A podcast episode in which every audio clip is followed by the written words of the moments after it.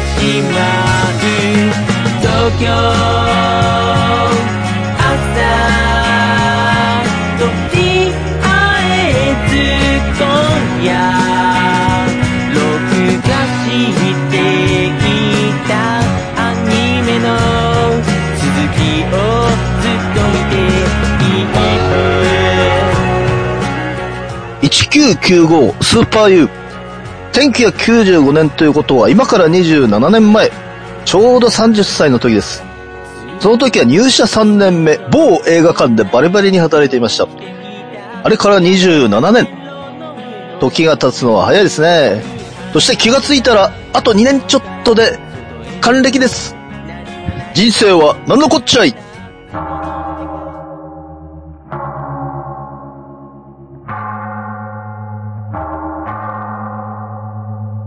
なんのこっちゃい西山、今も青春、我がライブ人生。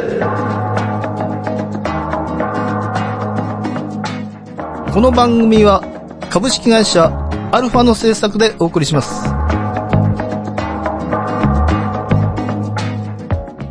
こんばんは、なんのこっちゃい西山です。えー、オープニングでスーパー U の1995という曲をかけましたが、今、お気に入りのリーガルリリーに1997という曲があります。1997年はリーガルリリーの高橋小長さんが生まれた年ですが、実は、なんのこっちゃ西山が誕生して活動を始めた年でもあります。そう、なんのこっちゃ西山の音楽人生は、高橋小長さんと共にあるのです。ある意味、運命的な出会い。ジャガタラ、リーガルリリー、なんのこっちゃいあのタイトルをやってみようこの番組はゲーム好きの二人がゲーム好きな人にもそうでない人にも送る実際に今プレイしたレポートやおすすめ情報、時にはマニアックな情報をお届けします。テレビゲームの、中林各週木曜日配信中まずは実際に触ってみようそこのあなたもレッツプレイ Try to the next stage. Alpha. それでは今日のゲストを紹介します。ブラックナードフェス主催、ほたるたち、 Superyou の松尾翔平こと翔平マンです。はい、えー、こんにちは。こんばんは。よろしくお願いします。よろしくお願いします。えー、まずはローズレコーズからスーパー U の7インチ1995ティーンエイジドリームの発売おめでとうございます。ありがとうございます。えー、ローズレコードからこの7インチをね、出すきっかけになったのは2019年11月24日にブラックナードフェスの会場でもある、ヤヒル広域プラザ、東の里で開催された、テビダ面白文化祭がやっぱりきっかけなんですか？そうですね。はいはい。え、その時は、あの、翔平マンは、坂部さんとは、あの、特に面識はなかったんですか？いや、もうイベントの時はもう面識あって、あ、はい。その前は、あの、そんな話したことはないような感じだっそうですね、そのイベントをそのはい企画する時に、た。はい。あの、僕もその運営に関わっていて、はいはい。で、それでその、ナリスレコードの平沢さんと、はいえー、曽我部さんと、まあ、一緒にその打ち合わせとかするようになって、なるほど。あ、翔平マンもはいそうか、あ一緒に打ち合わせしてたような感じだったんですね。はい。そうですね。で、その、それで、まあ、はあの、イベントの、まあ、準備ししてる途中で、なんかたまたまその、下北のディスクユニオンであったりとか、あなんか街中で何回か会う機会があって、あ。はいはい。で、なんか、あの、イベントの2、3日前ぐらいにその、喫茶店に、あの、いきなりその、長編は今日空いてるみたいな感じで呼び出されて、あ、なんか書いてありました。はい。そうですね。はい。で、それで、あの、話聞きに行って、で、あの、なんか、タイムとか欲しいなとかちょっと思って CD とか持ってったんですけど、そうでそしたら、あの、なんか、あの、よかったらなんかリリースしませんかって話があって、で、それとあの、なんか今度、あの、新しくなんかお店をやろうとしていて、そこでなんか一緒にやろうよみたいな話もあったんですね。なるほど。はい。じゃあやっぱり、あの、住田面白文化祭はね、あの、すごい、翔平マンにとってはね、大きいイベントだったっていうかね。そそうですね。うん。あ、なるほど。じゃあ、あの時、ソカベさんもカレー作ってましたけど、まあ、もともともうその前から、やっぱりカレー屋をやろうというのはやっぱり考えていたんですね、ソカベさんもね。うん。ああ、そうですか。あれぐらいの時から考えてたのかもしれないですね。ああ、はい。うん、だけど、まあ、だけど、まあ、コロナにね、なってしまって、まあ、それでまあ、リリースもね、遅れたんでしょうけど、まあ、もしコロナがなかったらね、もうちょい早くこう出てたかもしれないですね。そうかもしれないですね。その、バンドがそのコロナになった時に、やっぱその若干停滞したのもあうって、ん。はい。まあ確かにね、あのーね、最初の頃はライブ全然ない、でき、ない時もありましたもんね。3、4ヶ月ぐらいね。ほとんどライブがない、そうですね。ね。う。うんん。なんかそのみんなでそのスタジオに入ったり、その、会ったりすることも、うんああの、やっていいのかなみたいな雰囲気が、うんあありましたね。うん。それでこの A 面のね、あの、1995。でもなんかね、翔平マンのツイッターによると、ま、10年以上前に作ってお蔵入りになってた曲で、元々はね、東京というタイトルだったと。はい。でも東京といえばね、もう、それこそサニーデイサービス、フーリー、イースタンユースとかね、まあ、リーガルリーンも東京時々出出してますけど、これは1995っていうのは、これは、あの、少年にとっては、こ何か意味がある年なんですか ?1 1995。はい。その1995っていう年はい。は、あの、なんだろう、すごい印象的かというと、まあ、そういったものでは別になくて、はい。やっぱその曲のモチーフとしてそのタイトルに選んでるという感じですね。あ、なるほどね。別にその、例えばね、ブルーハーツだったら1985、ババンド結成とか、そうそういう、まあメモリアルな、あの、年ではなくて、まあ、その曲の中で、やっぱり1995。確かに、翔平マンが生まれた年にしてはちょっと、ちょっと、さすがにちょっとね、1995、高橋小野さんと2歳しかおかしいなと思ってたら、やっぱ、そういうことなんですね。そうですね。で、この曲のそのタイトル決めるときに、はい。やっぱその最初はあの東京で考えていたんですけあ、ど、うん、はい。あの、その東京っていう仮名をつけていた時には、はいあの、一番の歌詞しか書いてなかったんですね。はで、それをその、くっくりながらその全部の歌詞を、あの、うんが出出揃った時に見た時に、い。はい。あなんかどうやらこの曲の雰囲気、東京じゃないっぽくね、みたいになったんですね。なるほど、なるほど。はい。で、その、あの、曽我部さんとも、まあ、はい打ち合わせした時に、はいあの、で、自分もそう思ってたんですけど、曽我部さんもやっぱ、なんかその東京って感じじゃない気がするみたいになって。はい。で、あの、その東京って曲の持つそのタイトルの意味っていうのは、やっぱその、どっちかっていうとその、東京に対するその憧れを持った人が、うん。その東京に来た時にその感じた思いみたいのを、うん。あの、まあ、なんかその夢だって結構そのポジティブな、あの、ものが、あの、溢れた、えー歌詞になっているようなもんものを感じていたんですけど、僕のこの曲っていうのはその、なんかリーガルリリーで言うと、まあ、1997みたいな、うん。その、東京に対、もう僕はその東京、まあ一応東京出身の人がその東京で普通に生活をしてるんで、あ、翔平も出身は東京なんですか？僕はその出身が東京なんですね。ああ、で、その、特にその状況とかをしたわけでもなくて、はい。やっぱその、なんだろう、その東京に対するその憧れ的な、そういう夢的なものではなくて、やっぱその結構その東京の現実を見てしまった後の、はいえー世界観の歌詞うんだと思っていまして、なるほど。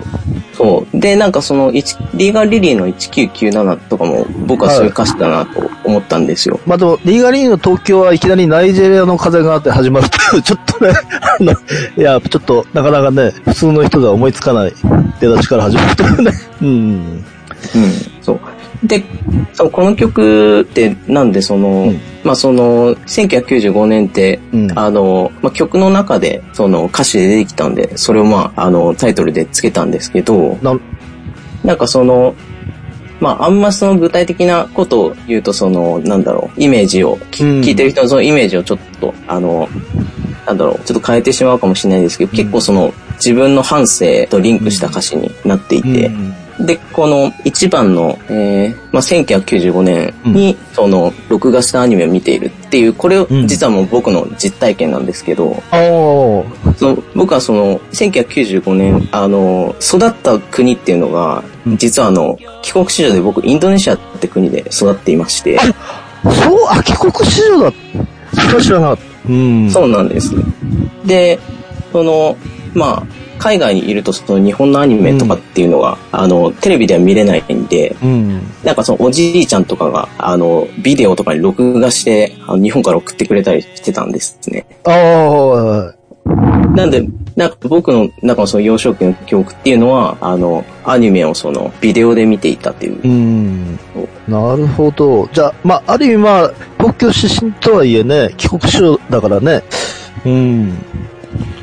まあ完全にね、ずっと東京に住んでたわけじゃないよね。うん。そうなんです。はい。だからその、結構その、まあ、海外とかで育って、うん。まあその、純粋だったその子供の頃から、その、その歌詞がどんどん後に行くに従って、ちょっとその現実に自分が飲み込まれていって、ど。で、まあ2番とか、えちょっとその、えー、ドヨーンとした空気がちょっと流れてくるんですけど、うんでもまあ最後はその、あの、まあそんな、あの、まあこの街でもその、どうにかその、光を見出して前向いて、えー進んでいきたいなって風な、あの、話にまとめているつもりまあ、ですね。そっか。これはあの、あの、スーパー頑張りゴールキーパーズ始める前にまあできたような曲なんですかね。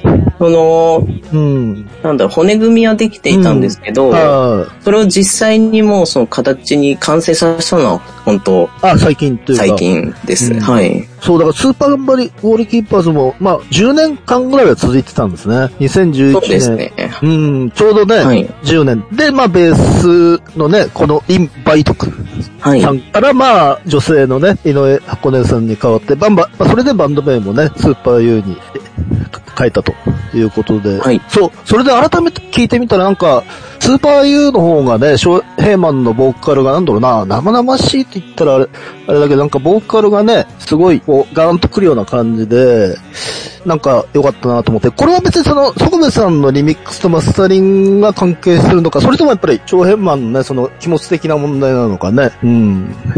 そうですね。撮ってる時点で、うん。あの、結構その、なんだろう。まあ、前の音源作った時と比べると、その、歌、歌の意識がかなり変わってきたかもしれないですね。そうそう、な、なんだろう、ライブ感があるっていうか、ボーカルがね、すごい、なんか、いやいいなっていうかね、すごい、ね、ちょっとありがとうございます。それすごい感じましたね。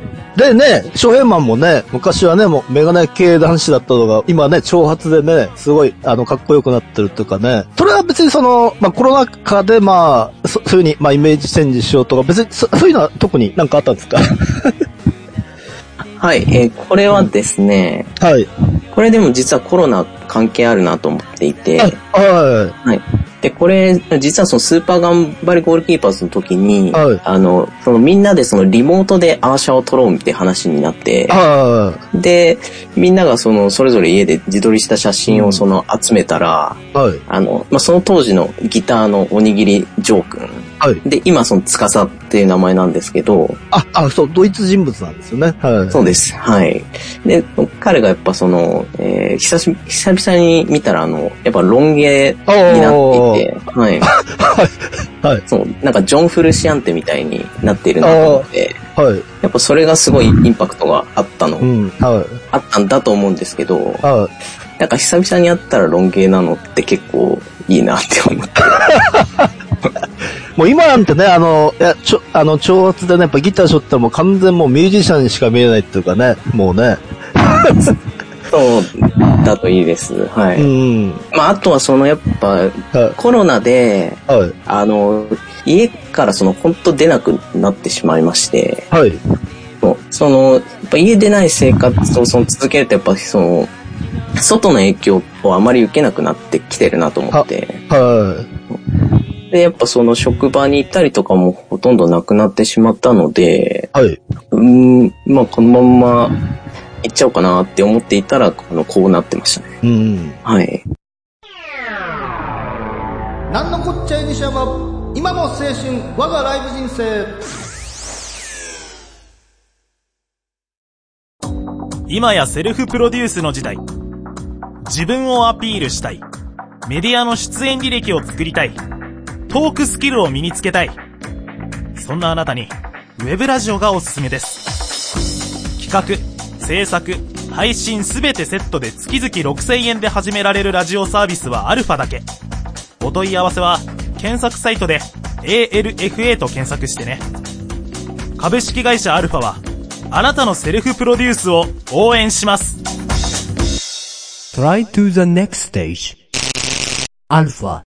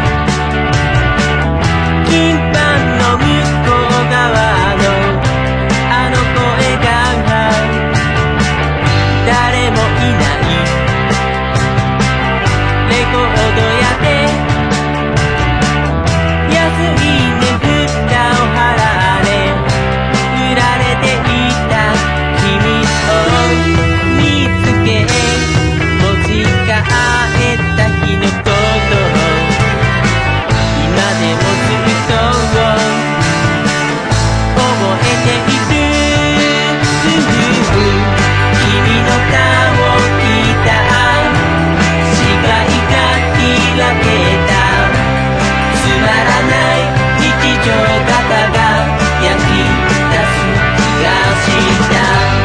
今も変わらない。君がいなくなっても僕はまた同じ曲を一人。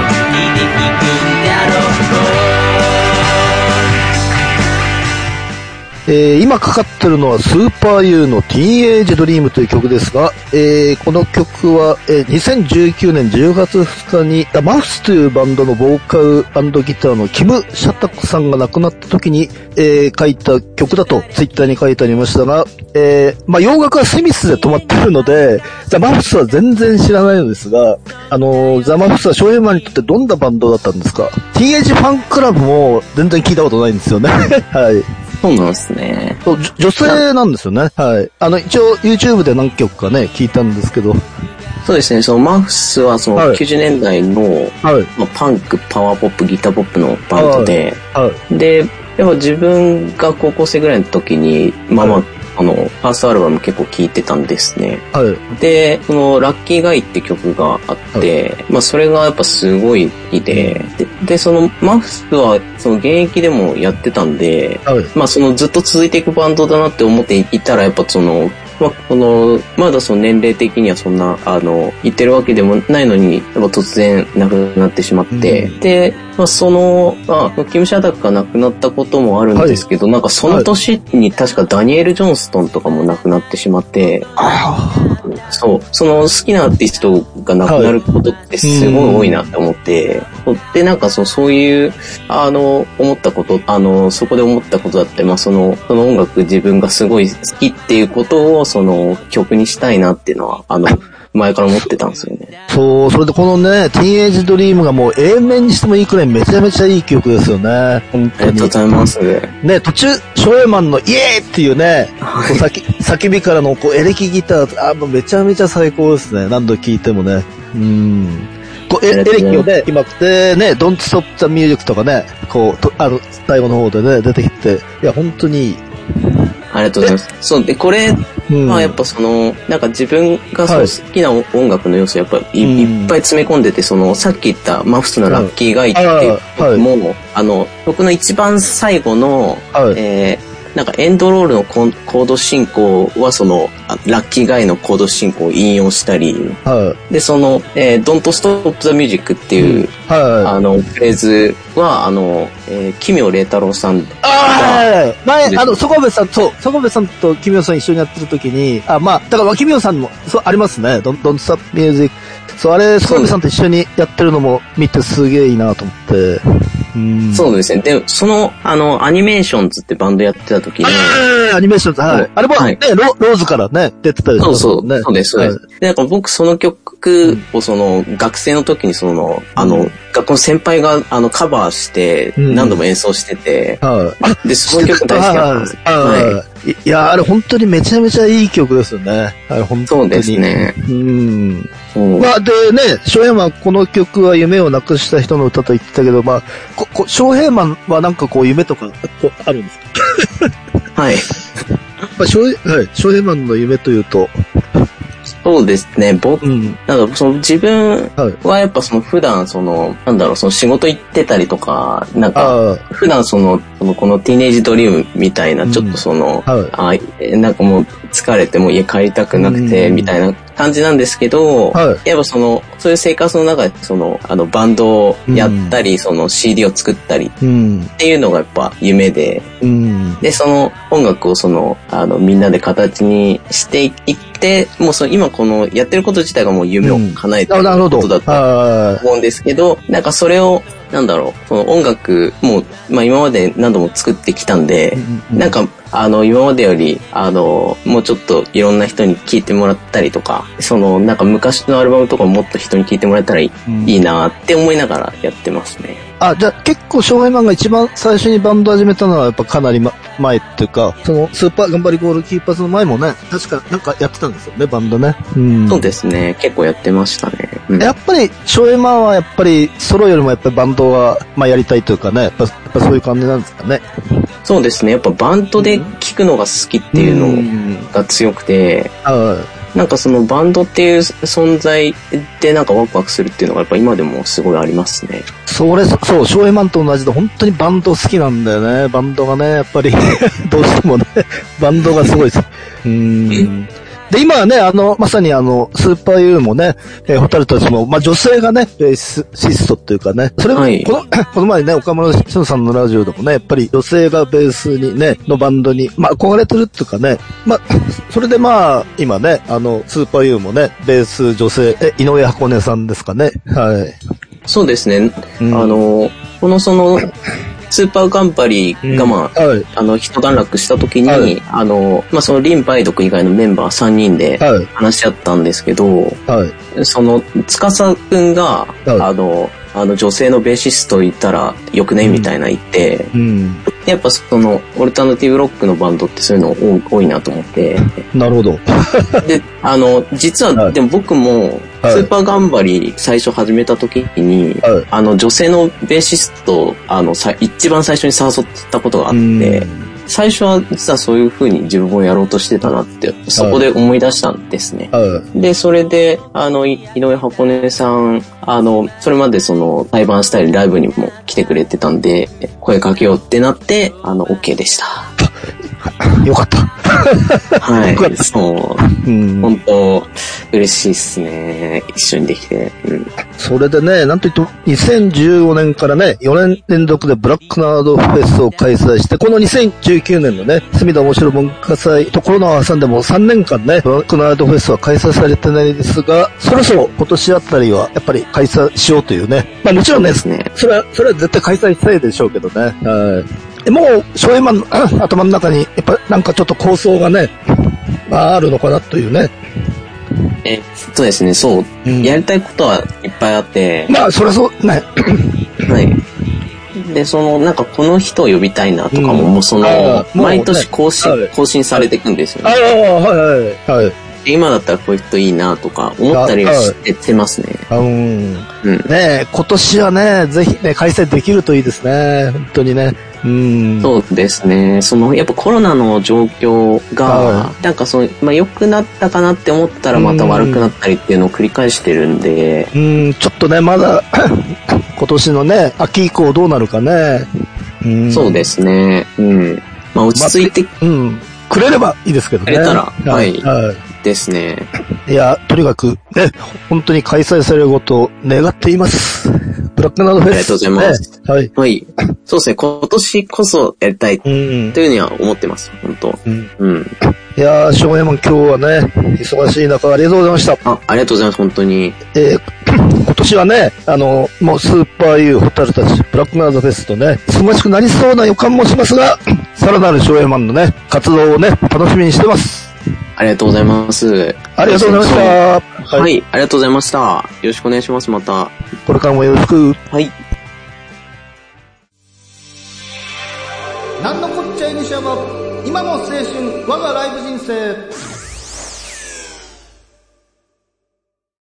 オリジナル短編小説を心を込めて朗読いたします。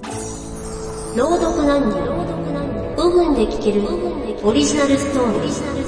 各週木曜日、ポッドキャストで配信中。ゆっくりと想像するひととき、いかがですか？Try to the next stage.Alpha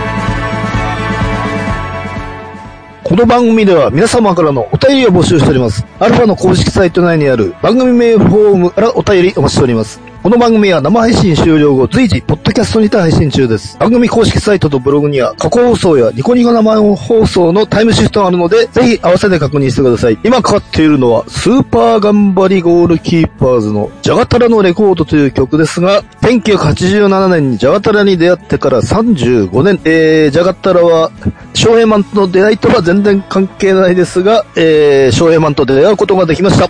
えー、音楽と出会いに感謝。お相手は何のこっちゃい西山と、しょ、ショヘマンです。えー、翔平マンありがとうございました。はい、ありがとうございました。何のこっちゃい